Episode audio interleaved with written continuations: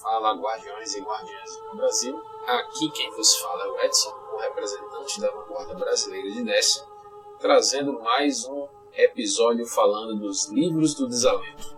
Estamos indo para o episódio 4 dessa série aqui do podcast. E eu espero que vocês aproveitem, tanto quanto eu estou aproveitando, fazendo e reforçando esse conteúdo na minha cabeça. Vamos começar. Capítulo 31 Ondas de Batalha. Versículo 4 Oryx desceu ao seu mundo trono.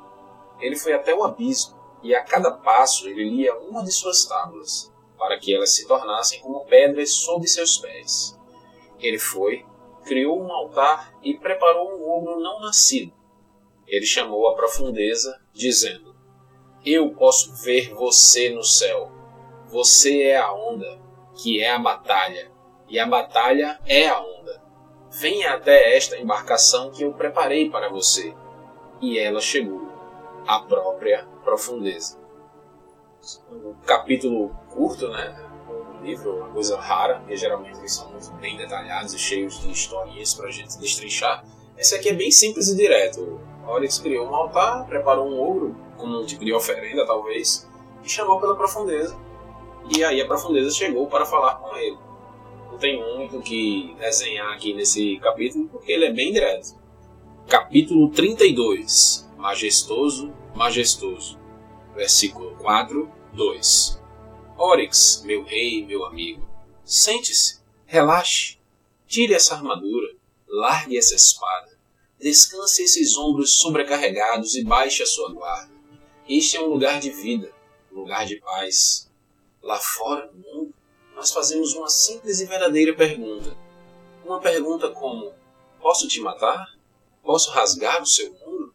Me diga a verdade, pois se eu não perguntar, alguém irá perguntar a mim. E eles dizem que somos maléficos. Maléficos? Ser maléfico significa ser socialmente mal adaptado. Nós somos a adaptação em pessoa. Ah, Oryx, como podemos explicar para eles o mundo não é construído sobre as leis que eles amam. Não é construído em amizade, mas em interesses mútuos. Não em paz, mas na vitória a qualquer custo. O universo é movido à extinção, à exterminação, a explosões de raios gama queimando milhares de mundos jardinados, as singularidades uivantes engolindo sóis infantis. E se a vida é para ser vivida? Se algo for sobreviver ao fim de todas as coisas, não irá sobreviver através do sorriso, mas sim através da espada. Não em um lugar ameno, mas em um inferno árduo. Não no pântano putrefeito de um paraíso artificial, mas na dura e fria verdade autocomprovante daquele árbitro final, o único juiz, o poder que é a sua própria medida e a sua própria fonte, resistência a qualquer custo. Arranque as mentiras, tréguas e táticas dilatórias que eles chamam de civilização. E isso é o que resta. Esta bela forma. O destino de todas as coisas é feito dessa forma, na colisão, o teste de uma prática contra outra. É assim que o mundo se transforma.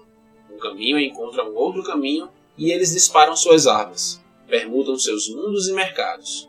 Eles disputam e, ao fazê-lo, apelam um ao outro pelo direito de continuar sendo algo, ao invés de nada. Isto é o universo descobrindo o que ele deve ser no final. E é majestoso. Majestoso é a única coisa que pode ser verdadeira por si própria. E é isso que eu sou. Alguém percebeu aí a semelhança no né, discurso da profundeza? Porque isso é a profundeza dialogando com Oryx, né? É, alguém percebeu a semelhança no discurso da profundeza com o discurso das pirâmides que a gente está encarando atualmente? Né, de aqui é lugar, um lugar de vida, eu sou o caminho correto, você tem que abandonar a luz porque aqui só há vida, só há poder, você tem que conquistar as coisas através da força, é, reclamar sua própria existência acima de todas as outras e tal, porque aqui é o caminho perfeito, bem parecido, assim, né? Tipo, com outras palavras, mas um conceito semelhante ao que a, a treva vem pregando através é, usando o fantasma né, como fantoche para falar suas propostas aí na galera da pirâmide. Bem interessante esse diálogo da, da, da profundeza com Oryx. Capítulo 33 Quando monstros sonham Versículo 4, 3 Eu estou descendo a rua. Estou indo ao planetário para falar com meu pai quando escuto um barulho. Então olho para trás. Minhas irmãs estão atrás de mim e elas estão arrebentando a rua. Elas estão com espadas enormes de execução e elas estão alavancando as pedras para fora da rua. As pedras estão cobertas de escrituras. Elas são como tábuas, e há barro sob elas cheios de vermes. Eu preciso chegar até o planetário antes que elas me alcancem. Então começo a correr. Mas logo alguém me faz tropeçar. É o meu pai. Ele está com o pé esticado. Ele me pega pelos chifres e me taca de cara no chão. Eu sinto tanta dor que eu quase vomito um verme. Por que você não estava preparado para isso? Meu pai pergunta. Ele está usando óculos anti-reflexo, aqueles óculos espelhados que ele costumava usar para proteger a sua visão durante tempestades relampejantes ou incêndios marítimos. Todos os três olhos dele têm o meu reflexo. Você não sabia que elas ficariam com inveja, pois elas não puderam vir ao planetário para falar comigo? Você não sabia que elas iriam agir contra você? Eu começo a chorar como se ainda tivesse dois dias de idade, e digo: Pai, eu achava que você era meu amigo. Era para eu estar seguro aqui. Mas ele só estende seu punho, e eu percebo que ele está rindo de mim por ter acreditado nele. Por que eu fui achar que estaria a salvo? Ele tem um sol negro em seu punho. Ele me segura pela garganta e começa a colocar o sol negro dentro de mim. Eu posso ver minha mandíbula nos óculos dele, três reflexos tão cheios de dentes. Então, eu começo a comer o meu pai. Eu mordo e arranco enormes pedaços dele. Rasgo-o com as minhas garras, como as suas pernas e braços. Eu como seus óculos e seus olhos, e ele diz: Bom, bom, isso é majestoso e verdadeiro. Mas minhas irmãs ainda estão destruindo a rua, então eu não sei como voltar. Bom, para ser sincero, eu não sei muito bem como interpretar isso aqui, mas pelo título do capítulo, né? Acredito que seja um sonho de Oryx, quando ainda era Aurix, talvez, ou Aurash. E ele tinha esse sonho aí, talvez um sonho recorrente, de que é, o pai dele queria ensinar uma lição a ele e tal, e que as irmãs estavam perseguindo ele, iam ficar com raiva e iam agir contra ele, porque ele tinha o privilégio de ir até o planetário para falar com o pai, e as irmãs não, elas ficaram com inveja. Só que esse trecho do final, quando o pai responde isso é majestoso e verdadeiro, me parece mais. Aí já vem uma suposição minha mesmo, não tenho como comprovar isso, que a profundeza, né, ou a treva, chamem como quiserem, meio que se comunicava com Oryx barra Aurash barra Aurix através de seus sonhos. Né, já meio que incutia alguma coisa ali, se manifestava através dos sonhos. Isso é possível? Não sei, mas eu estou entendendo mais ou menos dessa forma aí essa manifestação do pai ensinando uma lição para o filho, é, dizendo que é, as irmãs iam se vingar e tal, aquela coisa toda, que ele não estava preparado para essa situação. Então é meio que, ó, duas irmãs vão sempre conspirar contra você você tem que estar preparado para isso. E esse conselho vindo da profundeza faz todo sentido, né? A, a lógica deles é empregue sua força, imponha sua força, mostre seu poder e sobreviva. Sua existência deve ser confirmada todas as vezes que for necessário, mesmo que seja contra sua própria família. Capítulo 34 Mais belo de se saber. Versículo 4, 4 Às vezes me pergunto se sou nihilista. Eu não faço muito mais além de quebrar coisas. É isso que eles dizem sobre mim. Poderíamos ter tido uma grande civilização se não fosse por aquele maldito Oryx, aquela maldita colmeia. Eles não acreditam em nada além da morte. A única maneira de criar algo bom é criar algo que não possa ser quebrado. E a única maneira de fazer isso é tentando quebrar tudo. Eu estou contente de ter aprendido que o universo é movido à morte. É mais belo de se saber. No entanto, estou perdido em algum lugar estranho. Acho que a Savathun e a Shivuarath estão tentando roubar as tábuas de mim elas devem ter cortado meu tributo enquanto eu estava comungando com a profundeza. Eu as amo com tanto carinho. Ninguém mais é tão inteligente ou forte o bastante para tentar me quebrar. Ninguém mais pode me dar este presente. Um dia, há muito tempo, eu matei a Shivuarath na lua bélica dela, e ela explodiu a lua inteira para me matar junto com ela. Ela estava rindo de alegria. Eu também ri. Uma lua inteira? Uma lua inteira.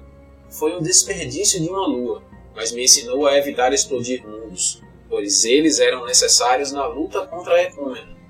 Eu amo a poderosa Shivu mais do que uma lua ama a maré. Eu vou matá-la por isso, de novo e de novo, para todo o sempre. Quando eu chegar em casa dos meus passeios na profundeza e reassumir o meu trono, eu vou ter filhos. É disso que eu preciso. Filhos e filhas para amar e matar. Que coisa linda, né? Esse relacionamento da familiar da colmeia, né? Eu amo você e vou lhe matar. Seguidas vezes. Sempre e sempre. E vou agora ter filhos e filhas para amar e poder matar também. É uma coisa, que coisa que relaciona. Isso é a família perfeita, né, rapaz? Deus me livre de ser alguma entidade da colmeia que tenha irmãos ou irmãs, ou filhos e filhas, né? Porque as tramas são muitas. E aí, Oryx aqui confirma, meio que confirma, né, a, a, a tese que eu levantei lá no, no capítulo anterior sobre o sonho que a, a profundeza estava alertando, ó, suas irmãs vão sempre conspirar. E aí ele fala aqui, eu acho que a, a e a Shivu estão tentando roubar as tábuas de mim, as tábuas que ele confeccionou quando ele matou o verme Aka, né, o deus vermicular Aka.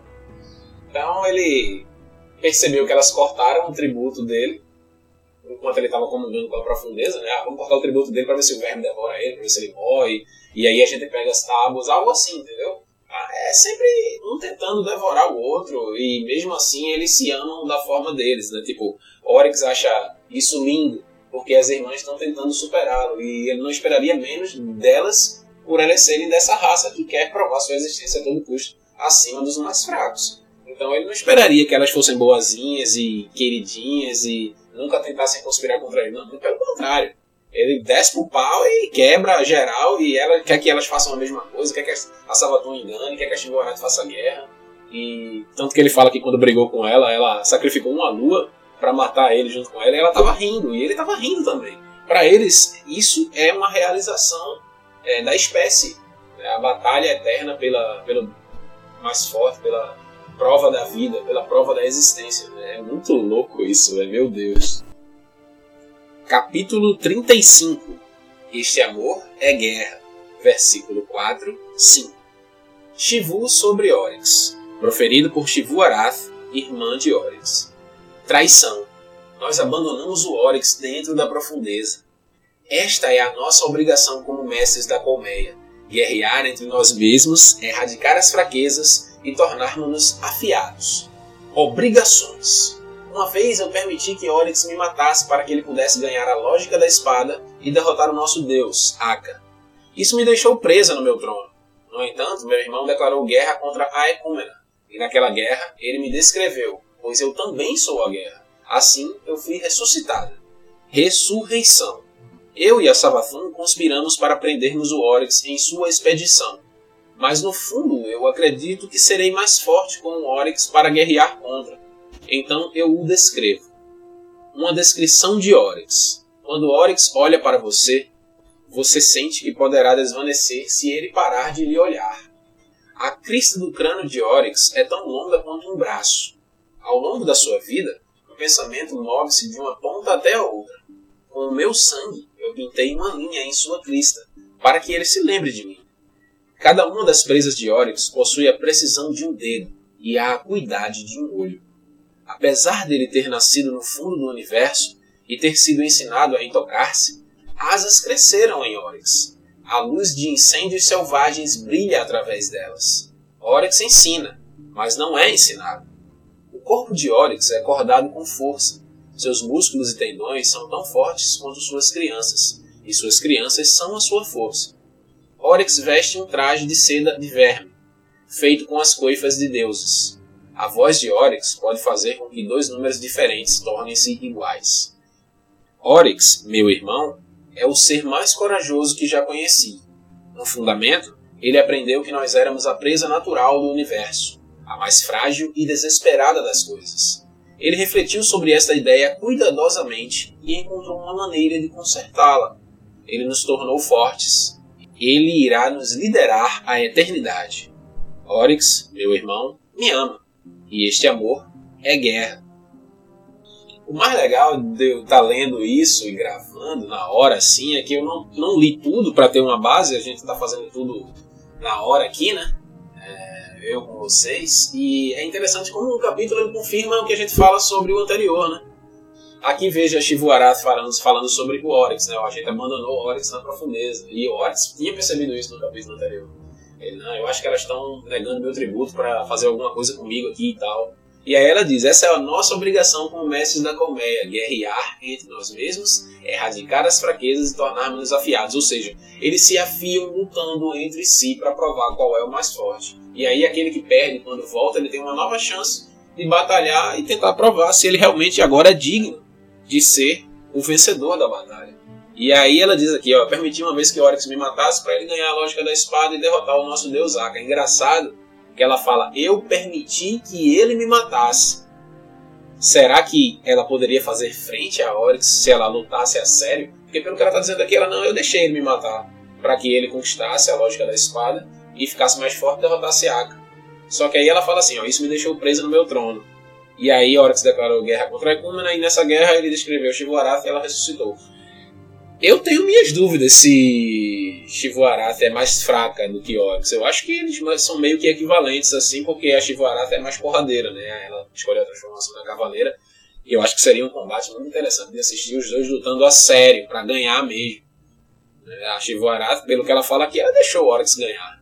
E aí depois ela descreve Oryx com vários adjetivos em relação a ele aqui, né? Fala que é, ele faz você desvanecer se você, se você parar de olhar, se ele parar de olhar para você. É, diz que ele tem músculos fortes, que ele tem um traje de cera de verme, né? por isso que ele tem aquela coloração diferenciada. Ó. As asas dele são diferentes também. Então ela tem uma admiração pelo irmão. Ela fala aqui que é, é o ser mais corajoso que ela conheceu, que ele foi que começou a dizer, né, na época que ele ainda era disse, não, a gente é a presa mais fraca e desesperada do, do fundamento, mas a gente tem que mudar essa, essa nossa realidade. E aí eles fizeram um pacto com os deuses vermiculares e se tornaram a temida espécie que a gente conhece como colmeia. E aí ela encerra falando assim: ó, Oryx me ama e esse amor é guerra. Então eles sempre vão batalhar. Essa é a natureza deles. É como eu falei nos, nos capítulos anteriores. A natureza da colmeia é batalhar. É por isso que os vermes estão sempre alimentados, que a colmeia não para de batalhar de jeito nenhum. Inclusive entre eles mesmos. Né? Tem outros trechos aí eu não me lembro se faz parte do livro dos Alentos, eu acho que não, mas que um cavaleiro de Shivu Arath e um cavaleiro de Oryx eles batalham em cima de uma ponte é, para provar a lógica da espada, quem é o mais forte. A, o meu, a lógica do meu mestre é mais forte, a lógica da minha mestre é mais forte. Eles brigam lá e tal. Eu não me lembro nem como é que termina esse confronto, mas só para ilustrar que a Colmeia está sempre batalhando uns contra os outros. Inclusive deuses vermiculares contra deuses vermiculares, né? Alguém pode aí não lembrar, mas o verme Iu, que é o verme honesto, supostamente o mais forte dos deuses vermiculares, ele fez uma ameaça direta ao Shol, por isso que o Shol fugiu. Ele disse, ó, oh, tu é o mais fraco e tu sabe, né? A lei da colmeia aqui é a seguinte, o mais fraco ele é devorado pelo mais forte. E eu sou o mais forte. E aí Shol disse, é, veja bem, eu entendi a mensagem. Aí puxou Nóclise e foi embora. Senão, muito provavelmente, Shol teria sido devorado e conhecido seu destino aí na, nas mandíbulas de Iu e dos outros dois vermes que ainda vivem, né? que é o Ayer e o Ur. Capítulo 36 Devorador da Esperança, versículo 4, 6 Você é Crota, meu filho, bem-vindo. Eu batalhei para sair do inferno e criar você. Eu lutei contra minhas irmãs traidoras e contra o corpo enxameado de Aka. Eu cortei o meu caminho de volta à minha própria corte, a guerra suprema que havia sido usurpada. Uma vez eu guerreei contra a Savathun e arruinei o tributo dela para que ela nunca mais pudesse me desafiar. Uma vez eu enganei a Shivuarath e envenenei o tributo dela para que ela nunca mais pudesse tentar roubar as minhas tábuas. Uma vez eu manipulei as minhas próprias linhagens para que eu fosse o melhor dentre a colmeia e assegurasse o meu trono. Então eu encontrei uma mãe para dar à minha cria você era um dentre aquela cria. sua vida também será uma batalha. Você terá que conquistar o seu lugar na Guerra Suprema. Eu não lhe darei nada, a não ser isto: sua primeira espada e este nome que preparei para você. Nós travamos uma guerra contra a falsa esperança, Crota. Nós perseguimos um Deus chamado Viajante, um Deus mascate que atrai vidas jovens para que construam casas para ele. Essas casas não são seguras, pois elas não podem resistir à minha colmeia. Essas casas são uma armadilha, pois elas induzem vidas jovens para longe da lâmina e do dente, que são as ferramentas da sobrevivência e os meios para a ascensão. Somente quando o viajante for extinguido é que o universo estará livre para se organizar e, através da disputa impiedosa, assumir a sua forma final perfeita. Uma forma que não depende de nada a não ser ela mesma. Assim, eu lhe nomeio Crota, devorador da esperança. Eu estou sob um juramento, meu filho. Um juramento contra a desgraçada Taox. Isto eu não lhe passarei. Isto é para eu, seu pai, carregar. Vamos lá conhecer suas tias e tios. e aí, esse trecho no final, eu vou até imitar aqui, fazer uma homenagem ao meu amigo Marcos do Deteste, né? Imagina o Oryx, vamos lá conhecer suas tias e tios. Aí Oryx, é, Crota chega lá no meio das tias e tios. E aí, cadê as namoradinhas? E aí, tá trabalhando? Tá fazendo o que da vida? Né? Aquela, aquelas reuniões legais de família, né? Que as tias perguntam tudo ao cara. Mas brincadeiras à parte, é, aqui é o nascimento de Crota, né? É, não sei se vocês lembram, lá atrás, eu disse que a colmeia ela não precisa de. as feiticeiras, no caso, né, as mães, elas não precisam de um macho para procriar. As bruxas elas podem parir crias sem a necessidade de um macho. Mas olha que se ele quis ter um filho, ele queria um filho, ele queria um remédio, queria uma cria para chamar de sua. Então ele pegou uma feiticeira e, bom, vocês sabem, né? É, ele criou aí o Crota, né? Que separou o Crota dessa dessa ninhada, como é que ele chama aqui, da, entre a cria, né?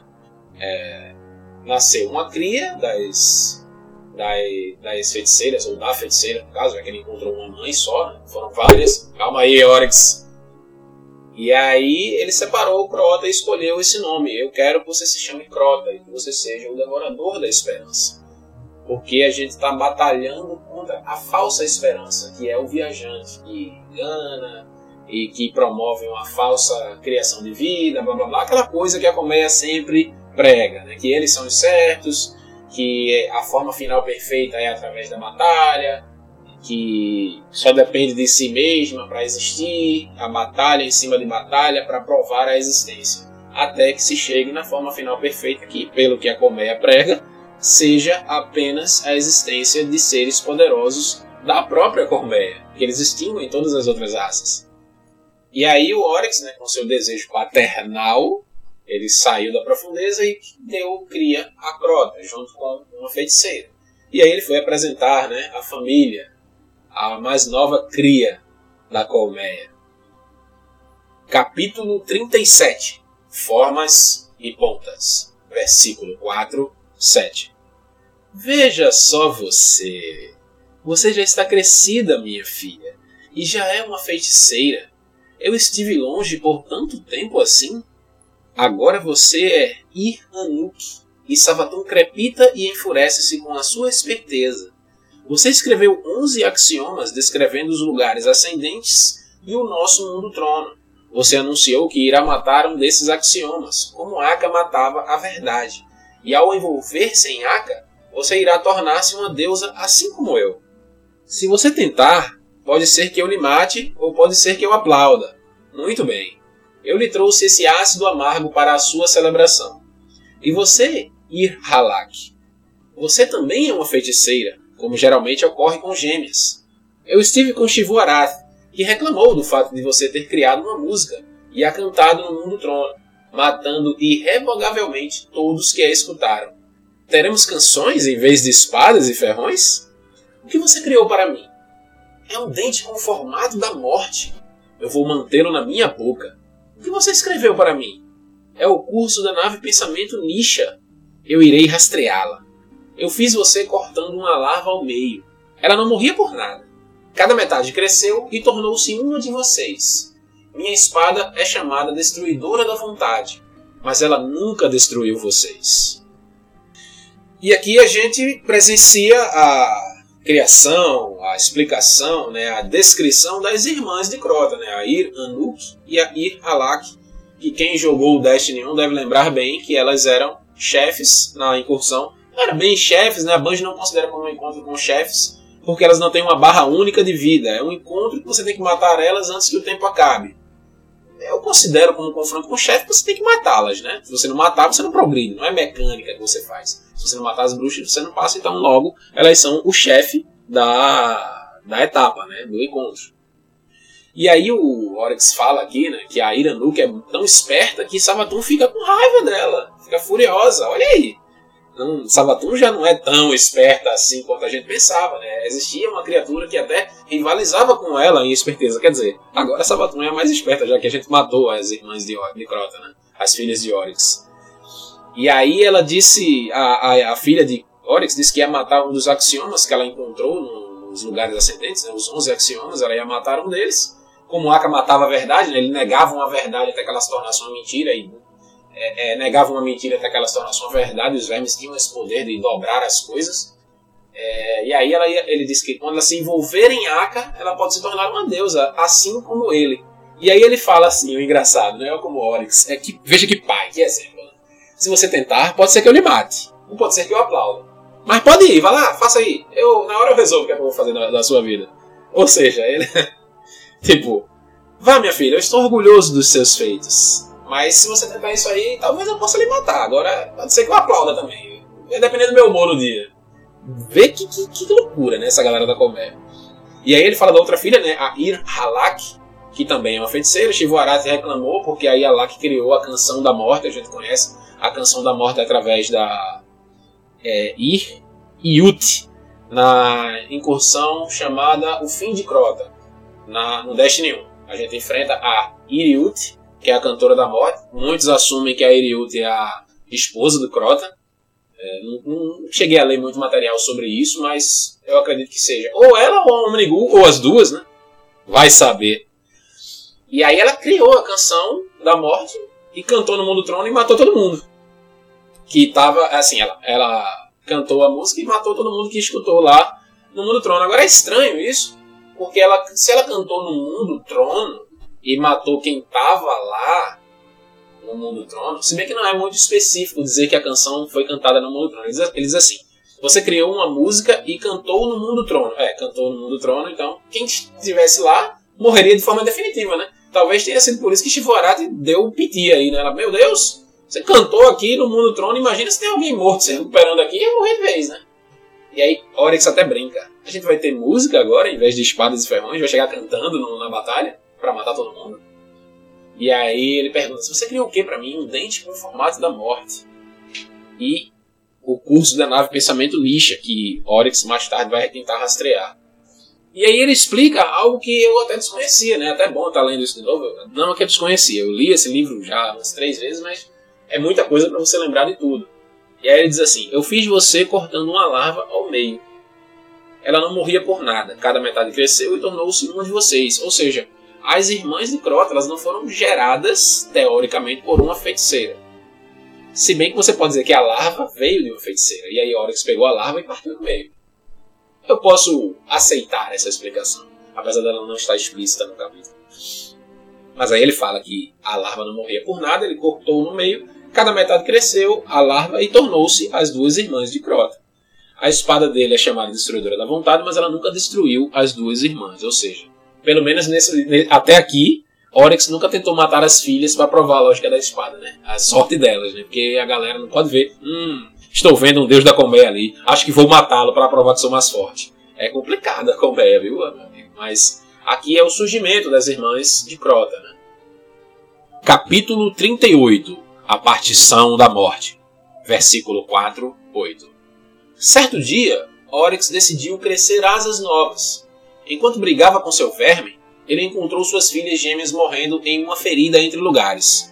O que vocês estão fazendo, minhas filhas? Ele perguntou. Ele temia que Iralak e Iranuk estivessem tentando ir até a profundeza, aonde apenas as tábuas da ruína permitiam que Oryx fosse. Estamos morrendo, pai, elas disseram. Quantas vezes pudermos. Isso é adoravelmente precoce. Oryx sacudiu suas novas asas. Mas por quê?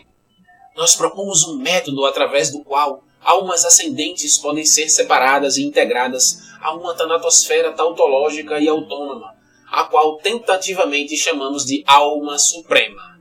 Almas supremas podem ser classificadas em um mundo trono como um mecanismo aprimorado de resiliência à morte.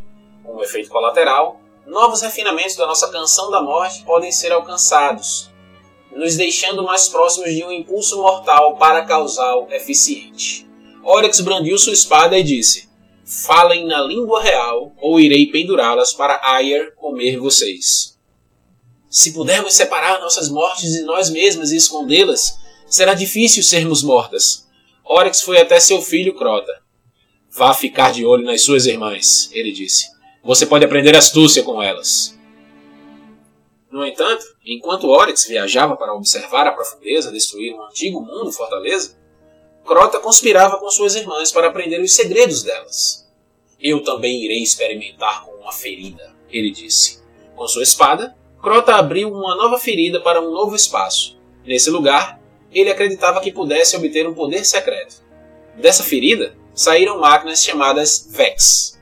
Elas invadiram o mundo trono de Oryx.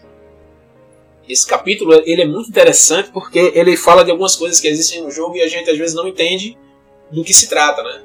É, desde o Destiny 1 e até o Destiny 2 então. Tem coisas que ele explica bem interessantes. Vamos ver aqui, ó. Oryx encontra as suas duas filhas morrendo numa ferida entre lugares. O que é uma ferida entre lugares? Elas meio que cortam o espaço e estão dentro desse lugar morrendo. E aí Oryx faz: Ei, ei, que é isso aí? O que vocês estão fazendo aí? Que palhaçada é essa? Aí ele ficou com medo que elas estivessem tentando chegar até a profundeza, né? Porque só quem pode chegar lá, pelo que tem no texto, é quem tem as tábuas da ruína que tá com o Oryx. Né? E aí ele. Não, será que elas estão tentando ir até a profundeza? Mas elas não vão conseguir. As tábuas estão comigo. E aí ela diz, a gente tá morrendo, pai. Quantas vezes a gente conseguir morrer? E aí que diz, oxi, peraí, velho, isso é muito precoce, por que vocês estão fazendo isso? E aí elas dão uma explicação mega formal pra Oryx, assim, com palavras bem elaboradas e tal. Tanatosfera tautológica e autônoma. Aí Oryx sacode a espada e bora, menino. Fala direito aí que eu não entendi esse que é aqui de vocês aí não. Explica direito. Senão eu vou pendurar vocês ali pra Aya vir dar uma bocada em vocês aí. Ou vocês falam direito ou o pau vai comer aqui agora. Aí as filhas, não, não, peraí, pai, a gente explica. Se a gente conseguir separar as nossas mortes de nós mesmos e esconder nossas mortes, vai ser difícil a gente morrer. Aí Oryx, hum, muito interessante. Aí chegou em Crota disse, Crota, fica olhando aí tuas duas irmãs aí que elas estão fazendo negócio ali e tu pode aprender uma coisinha ou duas com elas, tá?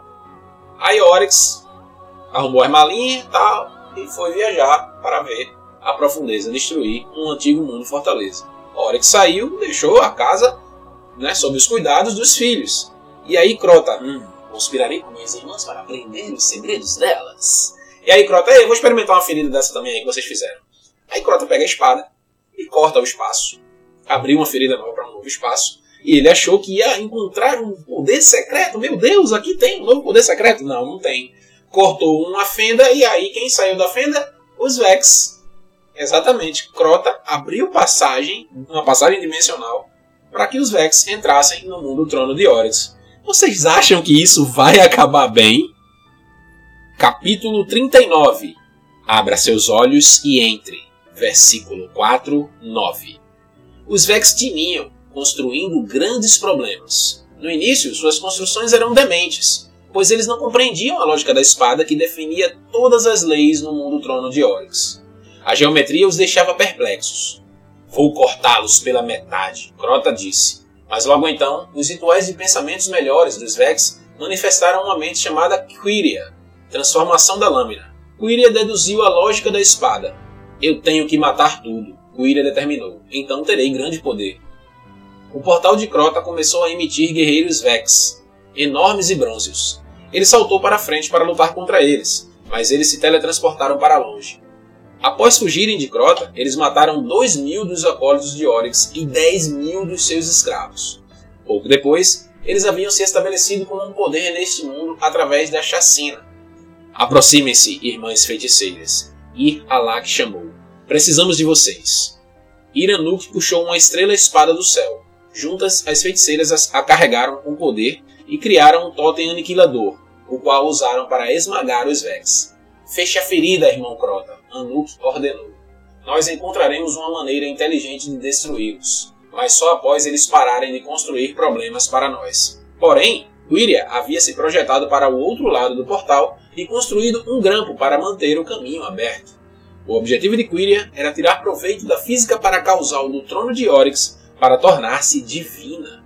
Ela organizou uma série de invasões teste. Durante 100 anos do tempo local, as irmãs lutaram contra os Vex. Quando os Vex iam ao mundo da espada, eles eram inevitavelmente aniquilados. Mas quando a colmeia ia até o mundo dos Vex, eles perdiam muito de suas forças para vencer. Nosso pai vai devorar as nossas almas, Alak suspirou.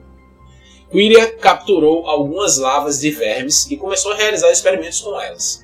Não muito depois, Quiria, transformação da lâmina, manifestou táticas religiosas.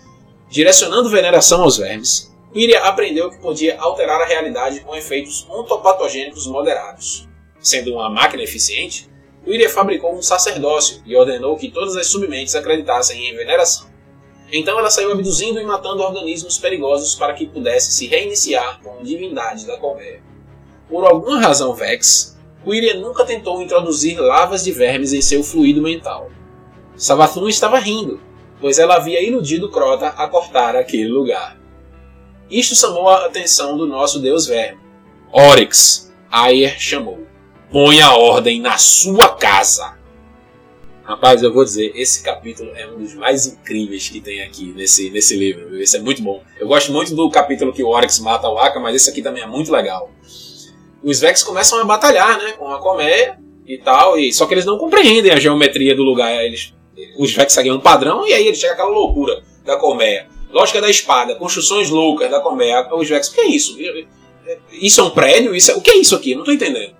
E aí, Crota, ah, meu amigo, vou acabar com essa galera aí, vou cortar pela metade. Só que aí os rituais de pensamento, o processamento né, da mente coletiva dos Vex foi tão rápido que conseguiu manifestar uma mente nova chamada Quiria, que é a transformação da lâmina, é o título do Quiria.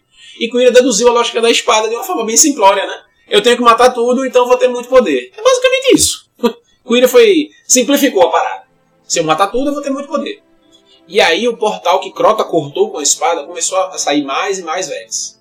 E ele começou a brigar, tentar brigar com os Vex, os Vex teleportando para longe. Eles fugiram, mataram uma grande parte do exército de Oryx e estabeleceram, estabeleceram como um poder nesse mundo através da chacina. Mataram geral e começaram a construir coisas e tal.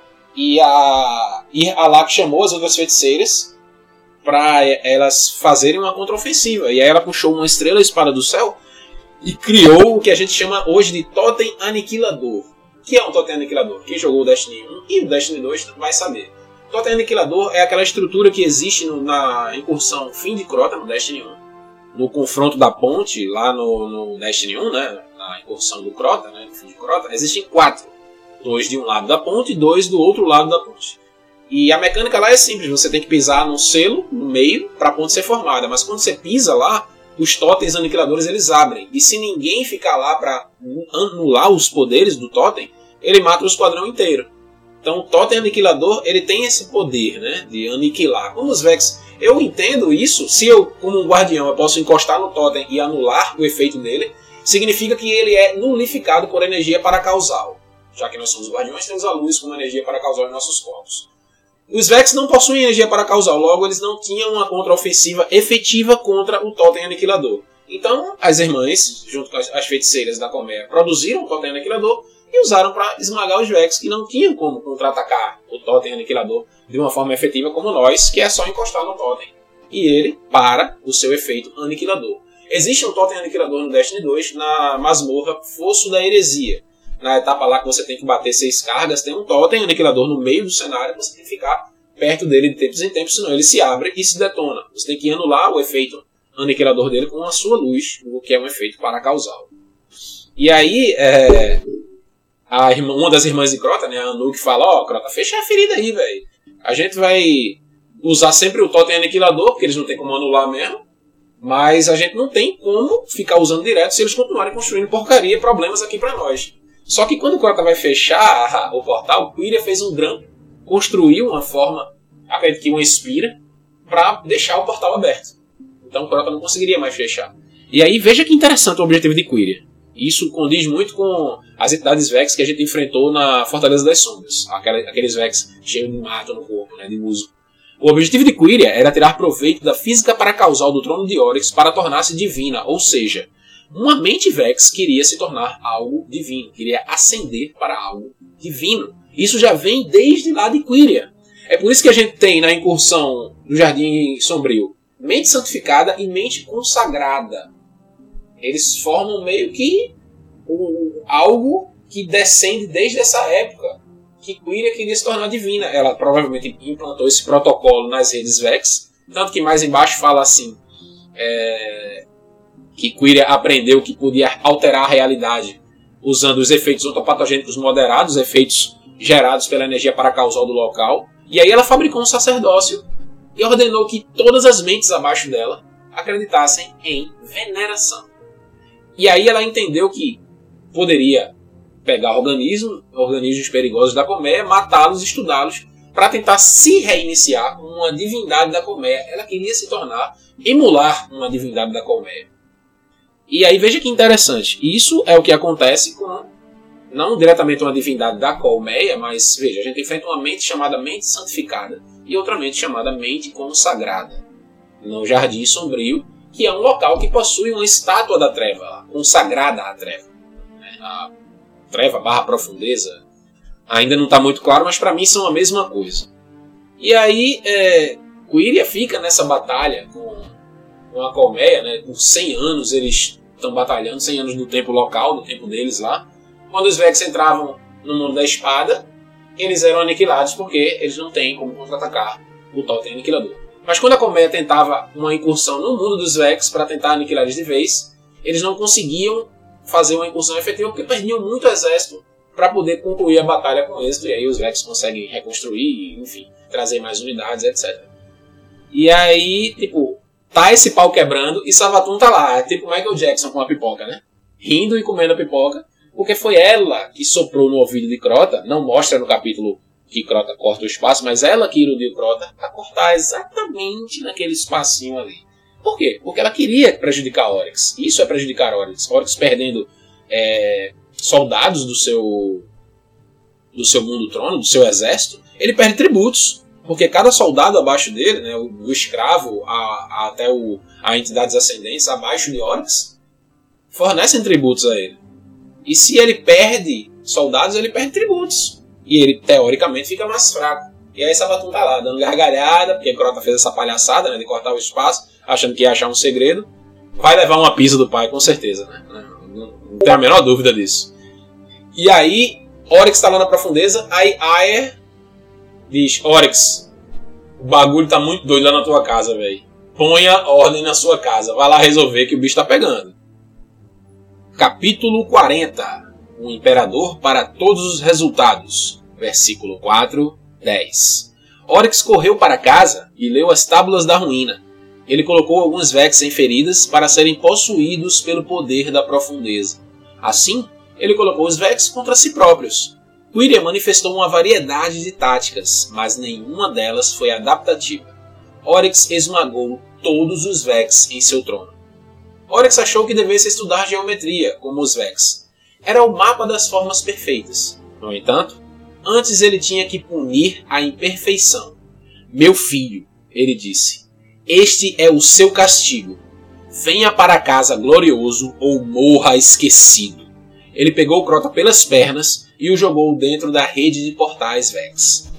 Crota batalhou através da história, tornando-se um demônio lendário. Nos seus primeiros séculos, ele muitas vezes poupava algumas vítimas para receber juramentos e protestos contra o seu pai. Mais tarde, ele veio a compreender Oryx e criou templos e monumentos aonde quer que fosse. Enquanto isso, Oryx preocupava-se com os Vex. Eu encontrei um adversário à altura, ele disse. Eles querem existir para sempre, assim como eu. Mas eu não os compreendo. Com isso, seu verme começou a mastigá-lo, pois ele era compelido a compreender ele chamou Savathun para encontrar-se com ele no mundo material. Ela lhe disse que os Vex trabalhavam incansavelmente para compreender tudo, para que eles pudessem construir uma condição vitoriosa para todos os estados possíveis do universo. Então eu preciso ser um rei melhor, Oryx disse. Se eles querem construir um imperador para todos os resultados, então eu serei o rei de um só. Eu seguirei a profundeza aonde quer que ela vá e documentarei o seu poder.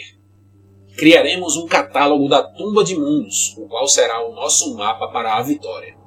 Oryx sabia que todas as vidas podiam ser descritas como autômatos celulares, a não ser aquelas vidas que compreendiam a profundeza ou o céu, e assim escapavam da causalidade.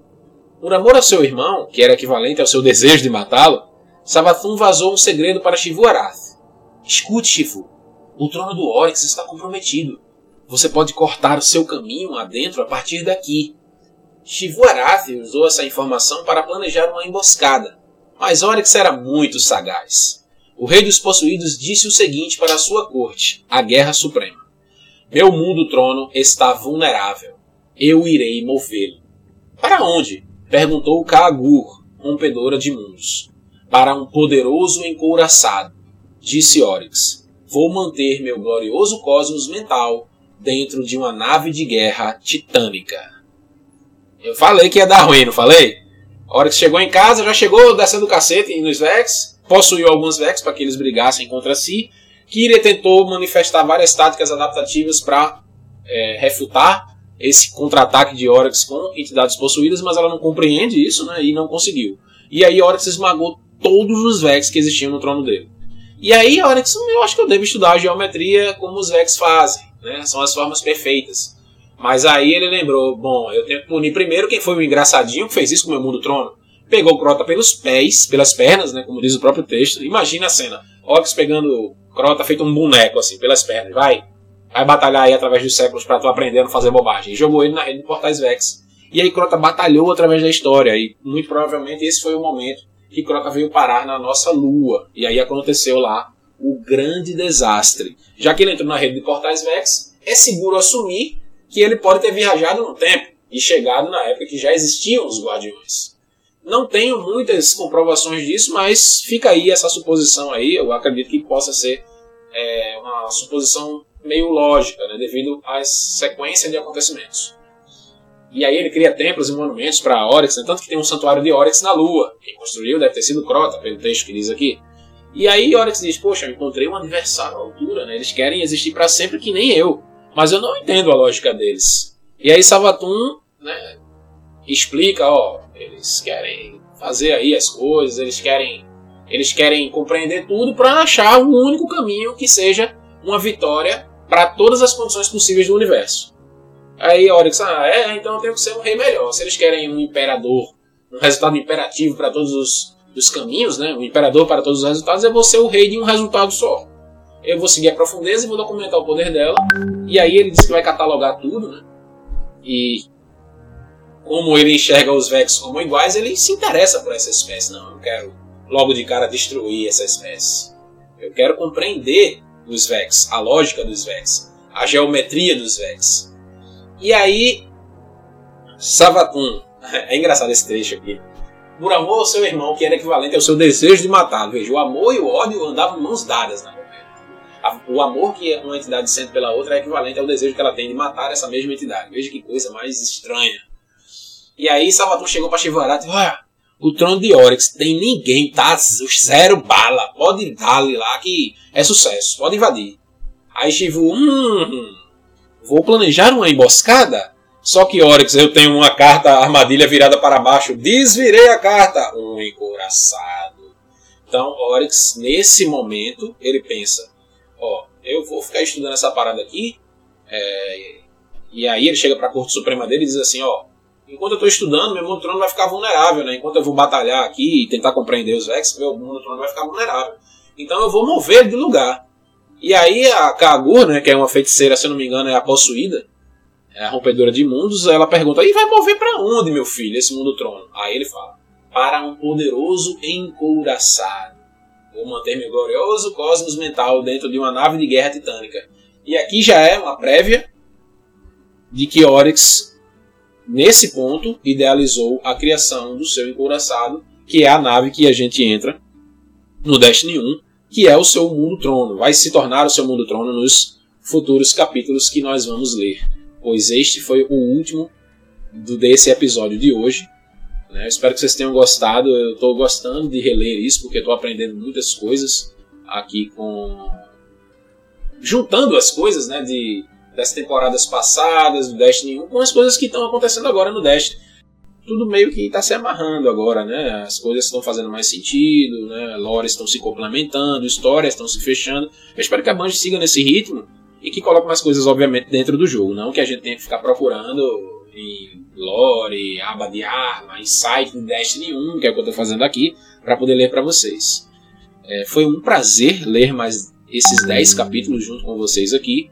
A próxima série, o próximo capítulo dessa série, né, o próximo episódio, será o último, com os 10 capítulos finais do livro do desalento. Mas, como vocês bem sabem, a história da colmeia não para por aqui, né, não encerra com os livros do desalento. Isso aqui é um belíssimo compilado para a gente entender muito sobre os objetivos e as famílias que existem, né, as entidades que existem dentro da colmeia, mas não para por aqui. Mas eu espero contar com a presença de vocês novamente aqui no nosso podcast, no Devancast, ouvindo a última parte dessa série dos livros do Desalento. Eu me chamo Edson, esse foi o Devancast especial sobre os livros do Desalento. A gente se vê no próximo podcast. Até mais. Tchau, tchau.